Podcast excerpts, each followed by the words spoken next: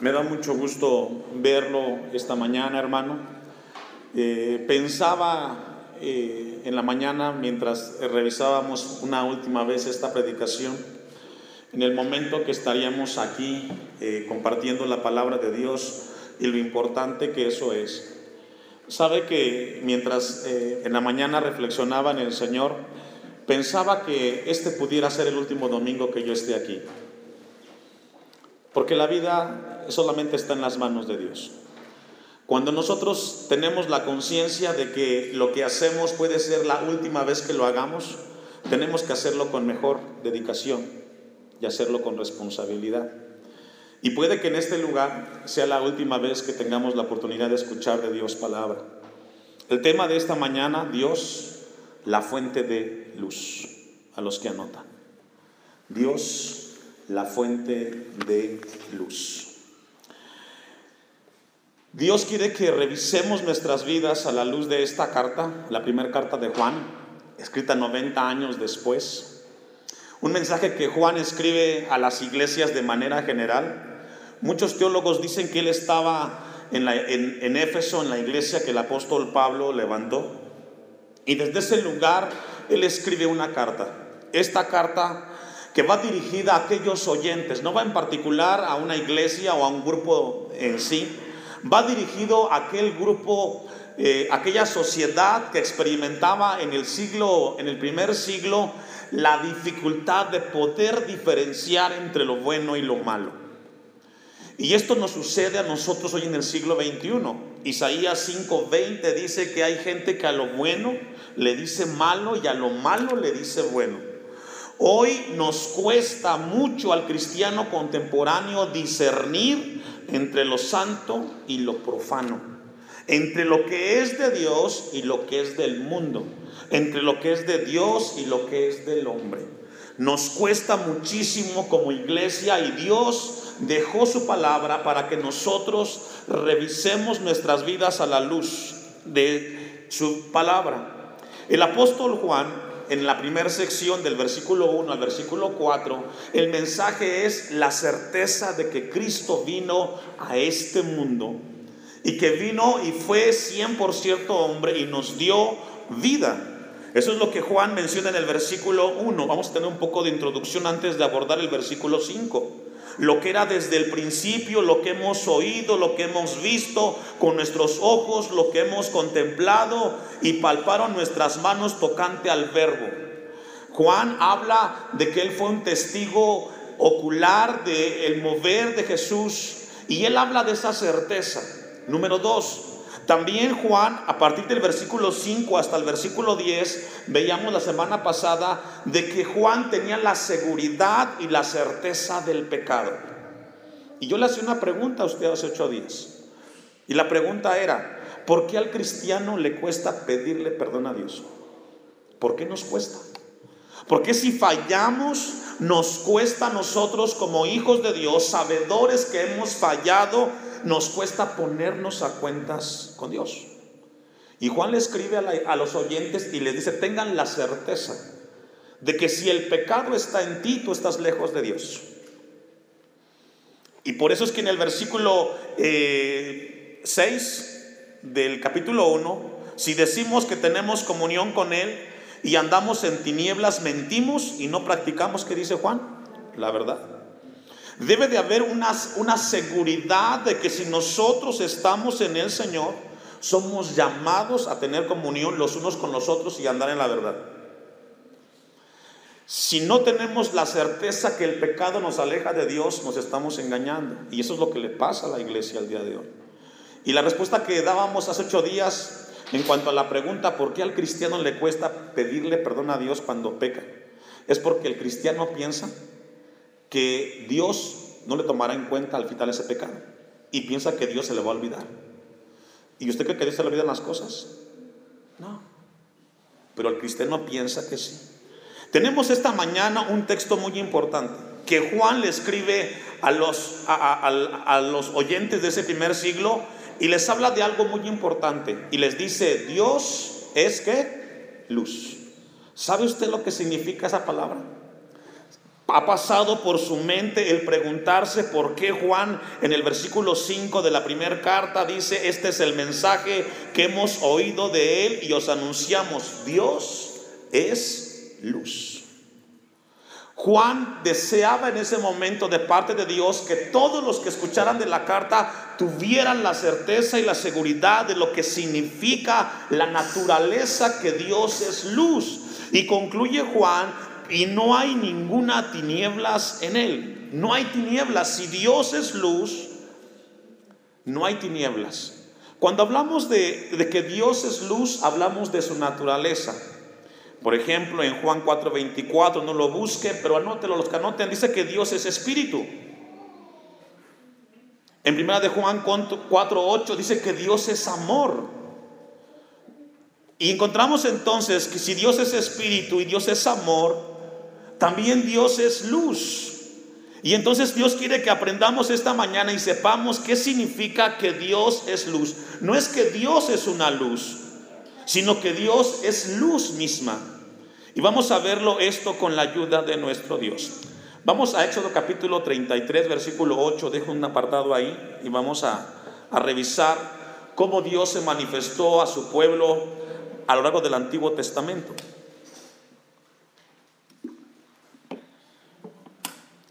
Cuando hablamos de que Dios es luz, tenemos que saber qué significa eso. Tenemos un momento en el cual Moisés tiene un momento de acercarse a Dios.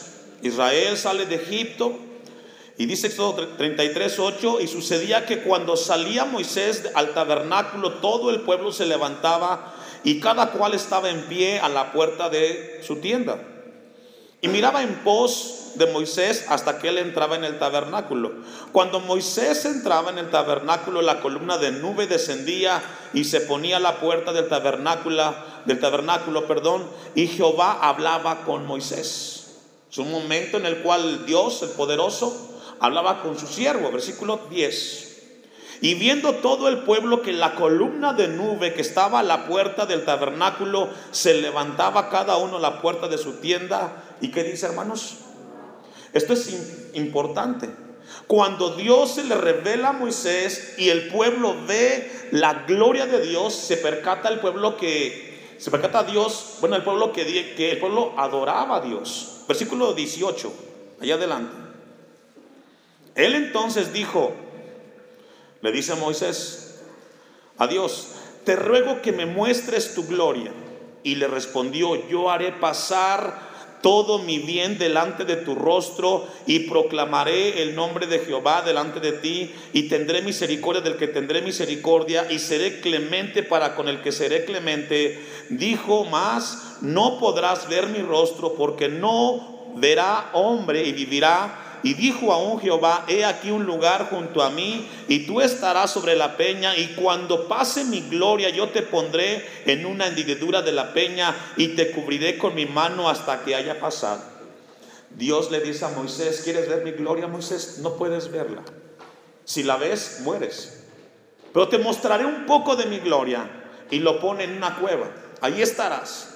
No podrás ver que yo soy la luz que resplandece pero sí podrás ver esa silueta de mi gloria.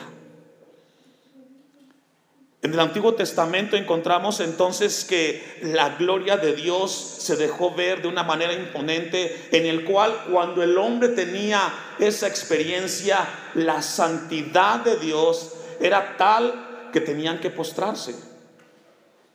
Vamos a ver un ejemplo más. Salmo 27, versículo 1. Tenemos que entender que Dios es su naturaleza, es luz y que esa luz tiene que entenderla la iglesia. Tenemos que entender como cristianos el significado de que Dios es luz y por qué el apóstol Juan enfatiza en su carta que Dios es luz y que no hay tinieblas en él. Dice el Salmo 27.1, Jehová es mi luz y mi salvación, ¿de quien temeré? Jehová es la fortaleza de mi vida, de quien he de atemorizarme. Lo que el Salmo está diciendo aquí, que Jehová es luz. es luz. Él es la misma luz que irradia, es la luz la cual resplandece y produce algo. La luz de Dios produce salvación. Y esto es muy importante que Dios quiere que entendamos, porque de la misma manera como Dios es luz y en él hay salvación, en el mismo Cristo, según en 2 Corintios 4:4, nos habla que Cristo mismo es la luz. Mire, vamos a 2 Corintios 4:4. Es muy importante establecer esta base, esta plataforma para poder entender el versículo 5 de Juan. Dios es la luz, Él nos concede esa luz pero esa luz es transmitida al cristiano a través de Jesucristo. ¿Escuchó eso? Dios es la luz y Él nos concede luz a nosotros a través de Jesucristo cuando nosotros le entregamos nuestra vida a Dios en Cristo Jesús. Dice segunda los Corintios 4:4, en los cuales el Dios de este siglo cegó el entendimiento de los incrédulos para que no les resplandezca la luz del evangelio de la gloria de Cristo. Y la pregunta es, ¿qué luz? El poder entender que el creer en el evangelio produce salvación y vida eterna en aquel que le entrega su vida a Cristo. Usted sabe que cuando nosotros le entregamos nuestra vida a Cristo y nuestra vida es depositada en Él, Él nos hace entender la claridad de este mundo y que nuestra vida tiene eternidad en Cristo Jesús. Pero la gente que no tiene la luz de Cristo no puede entenderlo. Y eso es lo que Dios quiere que esta hora nosotros entendamos. Un texto más, Filipenses 2.15. Repito, hermanos, cuando Dios nos dice que Él es luz, Él nos concede la luz en Cristo Jesús.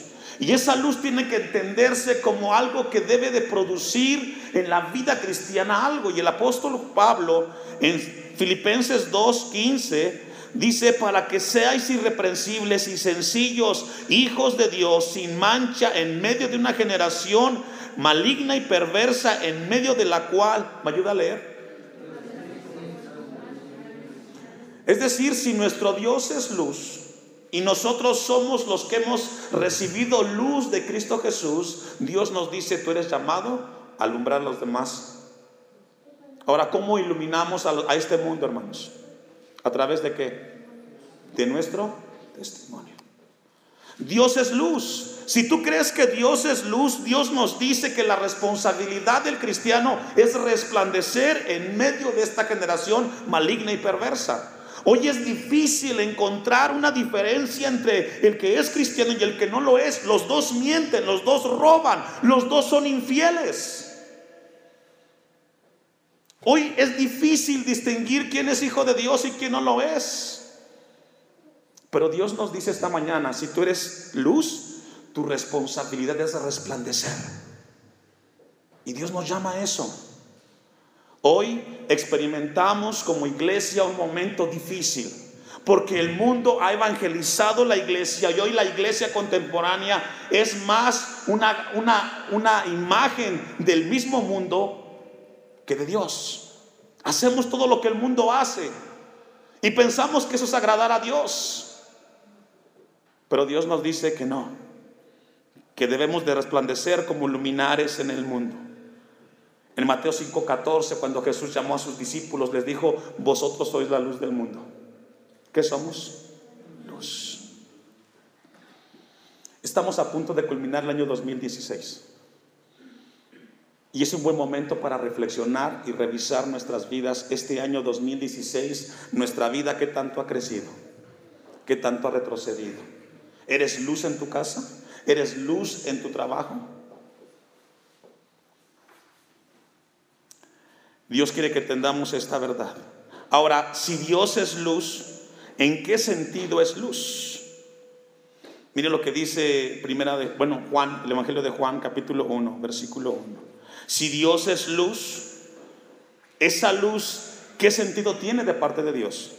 ¿Cuál es el sentido de que Dios es luz? O que Dios es la fuente de, de donde produce esa misma luz, valga la redundancia. Mire cómo lo explica el mismo apóstol Juan en el Evangelio de Juan 1.1. En el principio era el verbo y el verbo era con Dios y el verbo era Dios. Este era, este era el principio con Dios. Todas las cosas por Él fueron hechas y sin Él nada de lo que ha sido hecho fue. Eh, de lo que ha sido hecho fue hecho. Cuatro. En Él estaba la vida y la vida era, ¿qué hermanos? La luz de los hombres. Entonces la Biblia dice que Jesucristo es aquello que alumbra al ser humano. El hombre sin Dios, el hombre sin Jesús camina en obscuridad, no entiende el sentido de la vida. En él estaba la vida y la vida era la luz. Entonces aquí encontramos un versículo que la luz está ligada a la vida. ¿Sí logra verlo? Veamos el texto. En él estaba la vida. ¿Y la vida era qué? Era la luz. Ahora, ¿de qué vida está hablando aquí? De la vida eterna que produce creer en Cristo Jesús. Escucho eso. Dice Juan, y la vida era la luz de los hombres. El creer en Jesucristo nos da, nos alumbra nuestro entendimiento, pero también produce nosotros el saber que tenemos una esperanza eterna en Cristo Jesús. Ahora ve el 5. La luz en las tinieblas, ¿qué sucede? Resplandece. Y las tinieblas no prevalecieron contra ella. Los hombres no podrán vivir en tinieblas si la luz de Cristo alumbra sus corazones. Por eso Dios quiere que entendamos lo importante que Dios y, lo que representa a Dios como luz en el camino del cristiano. Allá adelante en Juan capítulo 3, eh, versículo 19, hablando de la misma luz, el mensaje del apóstol Juan en este Evangelio de Juan, Juan 3, 19 dice, y esta es la condenación, que la luz vino al mundo, y el mundo que, la, luz vino al mundo y los hombres amaron más, ¿qué dice hermanos? Y esto sucede con el cristiano. Viene al templo con una gran necesidad, él sabe que su condición está lejos de Dios, pero al final dice, yo me regreso con mi problema. Yo me regreso de este lugar con mi pecado, con mi frustración. Sé que estoy mal, sé que necesito cambiar mi vida, pero yo, pero yo reconozco y yo necesito pero yo me regreso a mi casa con lo que vine. Entonces esto es muy importante. Dice el texto que los hombres amaron más las tinieblas que la luz. Concluye el versículo 19, porque sus obras eran malas. Porque todo aquel que hace lo malo, ¿qué dice hermanos? Aborrece qué? La luz y no vive a la luz. Lo que el Evangelio de Juan previamente, antes de la carta, quiere es que entendamos que si nosotros no vivimos en la luz de Cristo, no estamos caminando en Cristo. Para que sus obras no sean reprendidas. Versículo 30, 21 de Juan 3. Mas el que practica la verdad viene a dónde, hermanos? Es decir, lo que el Evangelio y lo que Dios quiere en esta mañana es que nos habla que la vida cristiana tiene que ser una vida la cual practique las cosas que Dios nos enseña. No solamente es llenarnos de conocimiento, sino vivir lo que Dios nos enseña en su palabra. La luz es vida y Dios quiere que entendamos eso en nuestros corazones. Vamos ahora sí a regresar al texto de Primera de Juan capítulo 1 versículo 5. Con toda esa base o con esa idea vamos a regresar a ese momento en el cual Juan escribe este mensaje a un sector de ese primer siglo que no tenía la certeza, la seguridad de entender que Dios es luz. Este es el mensaje que hemos oído de él. Juan menciona y dice, esto es lo que nosotros vimos, lo que anunciamos y predicamos. Dios es luz y no hay ningunas tinieblas en él. En el mismo versículo 6, allí en Juan, dice, si decimos que tenemos comunión con Él y andamos en tinieblas, ¿qué sucede? Mentimos. Lo que Dios quiere esta mañana es que te des cuenta que el cristianismo no es un título que traemos colgado. El cristianismo tiene que ver con una vida de evidencias que practiquemos. No que te diga ser, sino que vivas lo que dice ser. Dice el texto, no, y andamos en tinieblas, mentimos y no practicamos la verdad. Pero si andamos en luz, como Él está en luz, tenemos comunión, ¿qué dice? ¿Qué significa que el cristiano que dice estar en la verdad de Dios es llamado a amar a su hermano? Hoy nos encontramos con una iglesia que se divide constantemente. Y las divisiones en una iglesia es resultado de que no hay compañerismo en aquellos que se llaman hijos de Dios. Pero dicen estar en Dios. Ahí nos estamos engañando. La Biblia nos llama a que tengamos esa seguridad y esa certeza.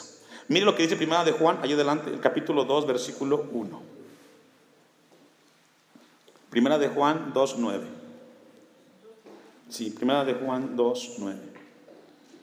El que dice que está en luz y aborrece a su hermano, ¿me ayuda a leer? Y puede ser tu hermano, tu esposa, aquella que le pegas, aquella que engañas, o aquel que engañas, aquel que le mientes.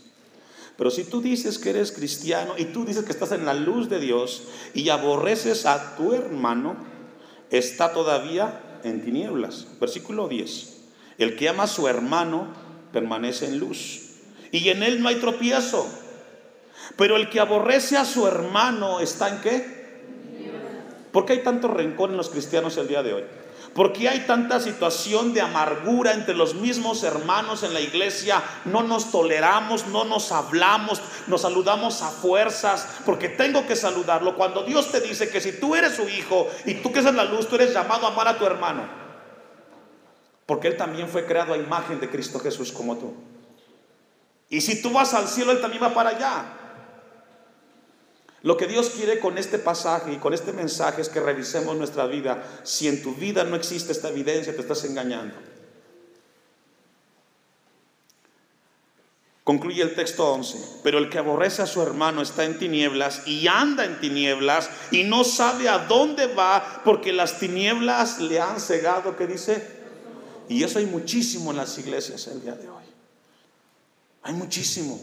Están cegados su entendimiento. Dios les habla. Quítate la amargura de ti. Quita ese rencor, ese odio. Ya perdonaste. Quítalo de ti.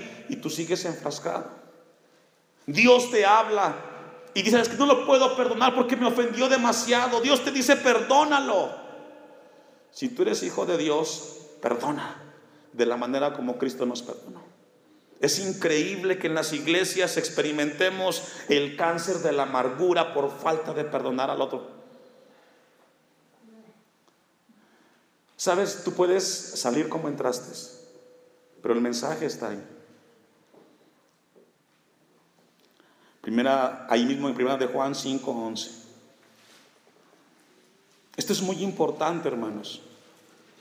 Yo creo que ninguno viene a la iglesia o ninguno es cristiano solamente por perder el tiempo. Todos venimos aquí con el deseo de estar en algo seguro para nosotros espiritualmente.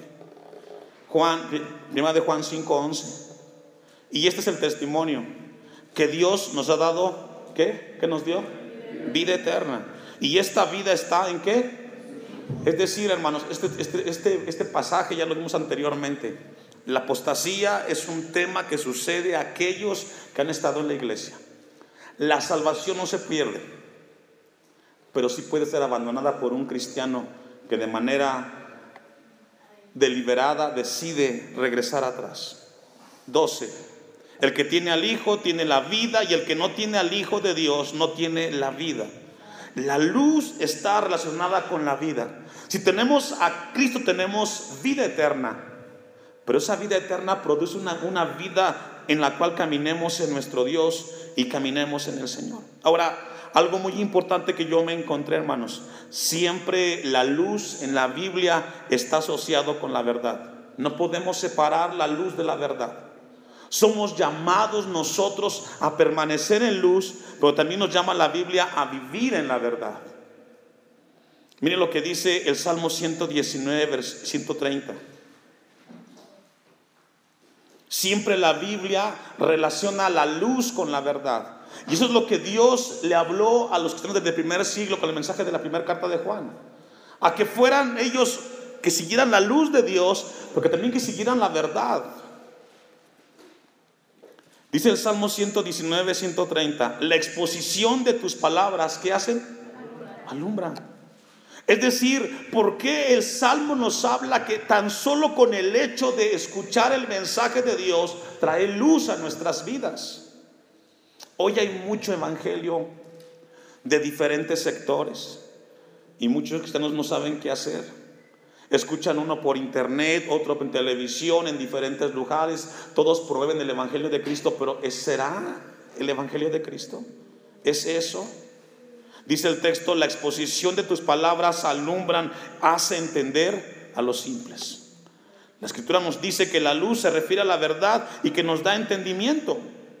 Ahora, ¿qué tipo de entendimiento? Mire cómo lo expresa el apóstol Pablo en Efesios capítulo 5, versículo 8. Efesios capítulo 5, versículo 8, hacia dónde nos lleva la verdad y la luz. Y es ahí donde Dios quiere que revisemos y nos demos cuenta si realmente estamos en la luz de Cristo Jesús. Efesios 5, 8. Porque en otro tiempo erais tinieblas, mas ahora sois que somos luz en el Señor. Entonces dice Pablo, andad, ¿cómo hermanos? Tenemos que andar como hijos de Dios. ¿Y cómo es eso? Conforme a la palabra del Espíritu, a la palabra de Dios. Y lo explica un poquito ahí, versículo 11 de Efesios 5. Y no participéis en las obras infructuosas de las tinieblas, sino más bien reprendedlas. Porque vergonzoso es aún hablar de lo que ellos hacen en secreto. Mas todas las cosas cuando son puestas en evidencia por la luz, son hechas manifiestas porque la luz es lo que manifiesta, ¿qué dice hermanos? Es decir, para poder conocer el error, primero hay que conocer la verdad. Para poder conocer, tiene que conocer primero la luz. Y mire cómo le explica Pablo aún más, se va al terreno práctico. Versículo 16. Aprovechando bien, ¿qué dice? Es decir, el cristiano es llamado a no desperdiciar el tiempo, viendo televisión, haciendo cosas infructuosas. Somos llamados a aprovechar bien el tiempo, porque los días son malos. Por tanto, no seáis insensatos, sino entendidos de cuál sea la voluntad del Señor. Leí esta frase en la semana que me impactó y dice lo siguiente, la voluntad de, la voluntad de Dios siempre te llevará donde la gracia te ayudará. La voluntad de Dios te llevará al lugar donde su gracia te sostendrá. Escucho eso. Si la voluntad de Dios en tu vida es una tribulación, entiende que ahí también su gracia te ayudará y te sostendrá. 17, bueno, el 18. No os embriaguéis con vino en lo cual hay desolución, antes bien sed llenos del Espíritu, hablando entre vosotros con salmos, con himnos, cánticos espirituales, cantando y alabando en el Señor en vuestros corazones. Lo que Dios quiere que entendamos es que si Dios es luz, nos lleva a vivir una vida de justicia, de compromiso a nuestro Dios y a nuestro Señor. Vamos a ir concluyendo.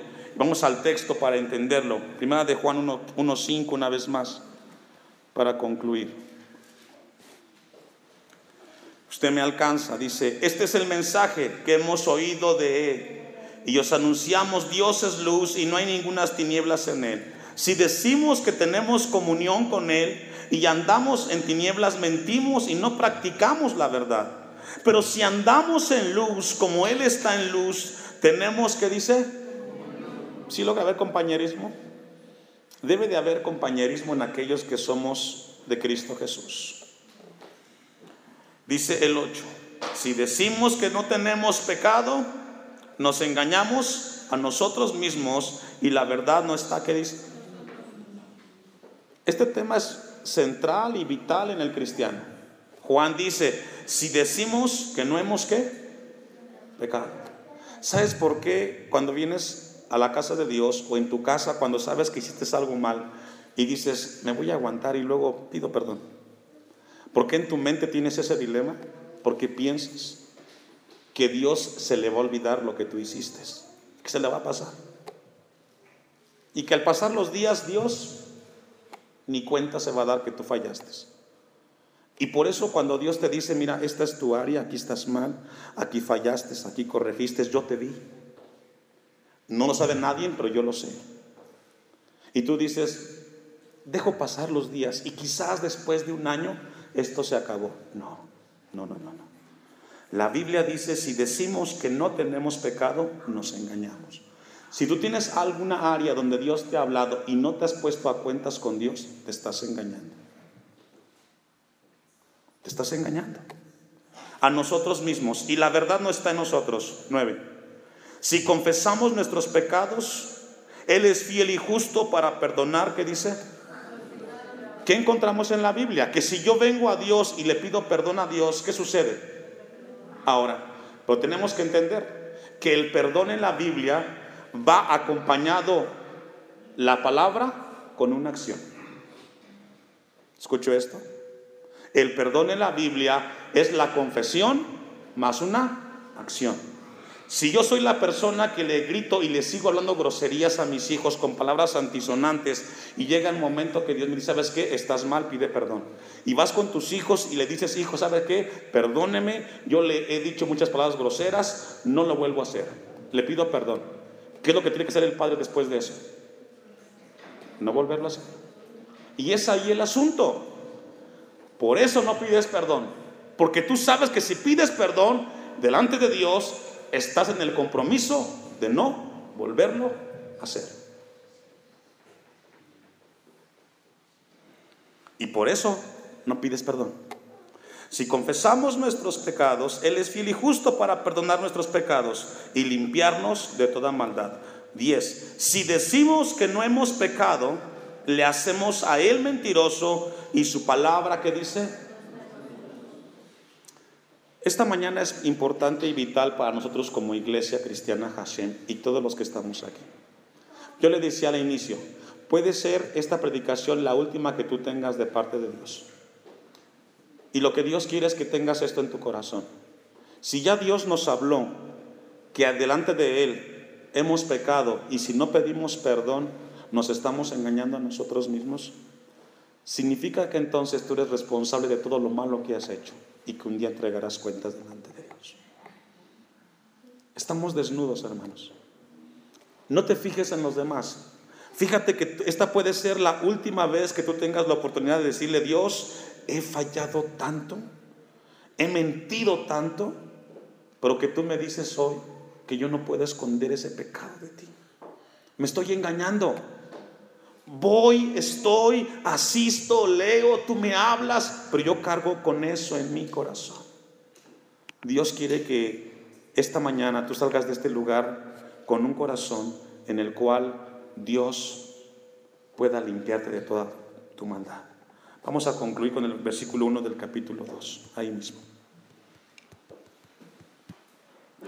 Hijitos míos, estas cosas os escribo para que no pequéis. ¿Cuáles cosas? Las que están del versículo 5 hasta el versículo 10. Y si alguno hubiere pecado, ¿qué tenemos? ¿Cuál es el temor?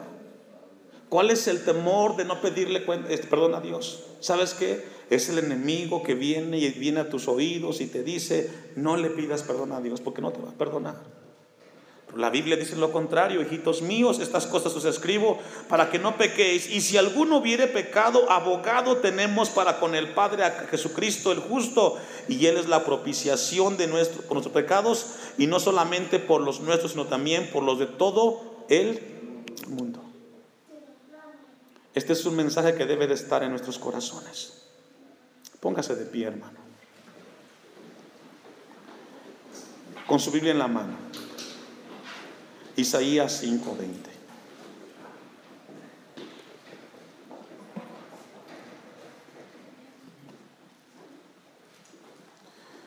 Un pasaje que Dios habla al profeta Isaías previamente a que el pueblo se ha llevado cautivo a Babilonia. ¿Sabe que Dios siempre nos habla con anticipación? Si alguien quiere lo mejor para nosotros, es Dios. Y Dios nos habla antes de tiempo. Y vea el mensaje que le dio el pueblo de Israel. Hay de los que a lo malo dicen bueno y a lo bueno malo, que hacen de la luz tinieblas y de las tinieblas luz, que pone lo amargo por dulce y lo dulce por amargo. Dios quiera que no seas tú. El cual diga, es que no es tan malo, ¿para qué nos vamos a romper las vestiduras? No, si tú eres luz, somos llamados a resplandecer. Incline su rostro. Eterno Dios, te damos gracias.